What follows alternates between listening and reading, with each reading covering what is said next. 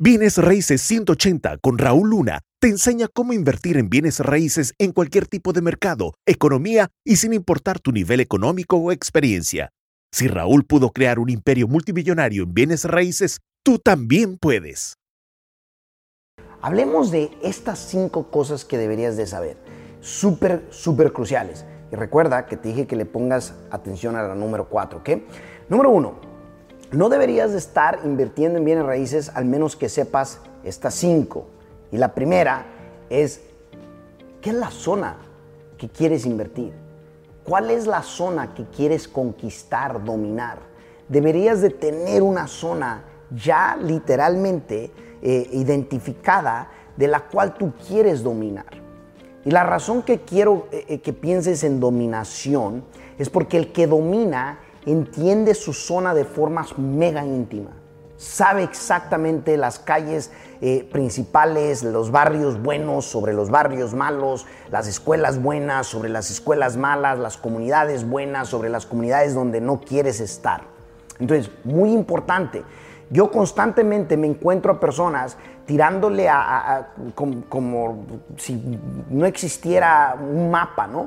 y, lo real es que si le tiras a todo, entonces no vas a llegar a tener un nivel de dominación y por ende vas a tener mayor, ahora sí que eh, eh, te va a costar mucho más eh, el, querer invertir en bienes raíces. Ahora, te lo dice alguien que voy en más de dos décadas ya como inversionista de bienes raíces, te puedo decir que cientos de, millones de dólares literalmente que me ha tocado participar en inversiones y que literalmente me siento agradecido de poder contar con esa experiencia, ¿ok? Número dos, la segunda cosa que deberías de saber antes de incluso invertir en bienes raíces, tipo de propiedad en la cual tú te quieres enfocar. Si te vas a enfocar, por ejemplo, yo te lo voy a dividir en dos y luego de esas dos lo vamos a dividir en, nichos especiales. Por ejemplo, está el sector residencial y comercial, ¿ok?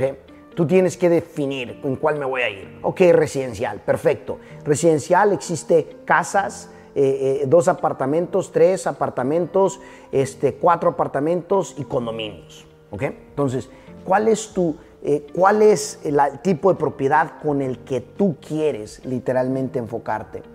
Y dentro del tipo de propiedades también lo que quieres es, ok, ¿qué estrategia quiero utilizar? ¿Quiero capitalizarme rápido? entonces vas a tener que hacer lo que es wholesale. ¿ok? Quiero, por ejemplo, cash flow, entonces voy a comprar para rentar. O de repente quieras hacer rentas a corto plazo, que es otro nicho. ¿ok? Otro nicho que puedes tú entrar. Entonces todo eso es importante el tenerlo identificado. ¿Sabes por qué? Otra vez, hay gente que le quiere tirar a todo. Y sin embargo, cuando le tiran a todo, no tienen un plan exacto, duplicable de cómo lo hicieron y si les llega a ir bien, piensan que eh, lo que hicieron fue lo correcto, cuando en realidad no lo es. La persona que es disciplinada, enfocada, que eh, eh, domina, le va a ir mucho mejor que la persona que solamente le tira todo y que por chiripada le pegó algo y piensa que entonces así funciona. eso es muy, muy importante. Número tres, capital, el contar el tener capital relacional. ¿A qué me refiero el contar con capital relacional?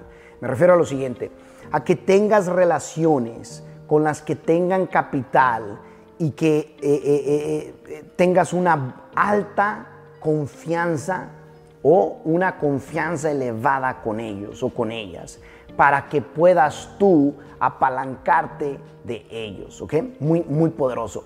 Número cuatro, ahí viene la que te dije que le pusieras máxima atención, ¿ok? Todas son importantes, pero esta número cuatro quieres poner atención, atención, atención. Conocimiento, tienes que tener conocimiento en evaluar las propiedades, en evaluar la renovación y tener fórmulas precisas de cómo invertir en los bienes raíces.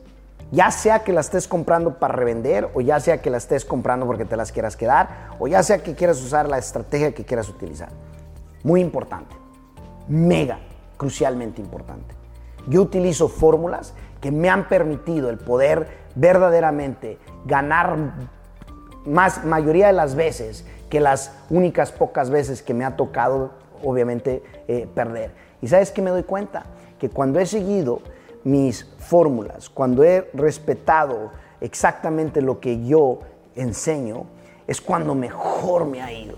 Y cuando me salgo tantito, entonces, hey, estoy propenso a pagar el precio también. Es que, hey, y es importante, importante tener claro que tanto las fórmulas como el saber evaluar es una habilidad que definitivamente puedes aprender. ¿ok? La número 5, si no estás incorporado, mm, eh, ¿puedes hacerlo a tu nombre personal? Sí, sí lo puedes hacer. ¿Puedes invertir con tu nombre personal? Definitivamente. Yo, hoy sabiendo lo que a mí me sucedió en el 2010, después de mi bancarrota, me queda claro que debo de invertir en, con una corporación o con una LLC. Si no sabes prácticamente qué es una corporación o una LLC, eh, lo único que te puedo decir es algo bien sencillo. Es una compañía que tú estableces que separa riesgos, vaya, de tu nombre personal y la empresa. Es así de simple. No inviertas en bienes raíces, al menos que sepas las cinco cosas que te acabo de compartir. Son cruciales. ¿Sabes por qué? Si no, entonces la experiencia puede ser amarga. Cuando sabes estas cinco cosas y las dominas, entonces la experiencia puede ser muy jugosa. ¿Cuál prefieres? ¿Que sea amarga o que sea jugosa?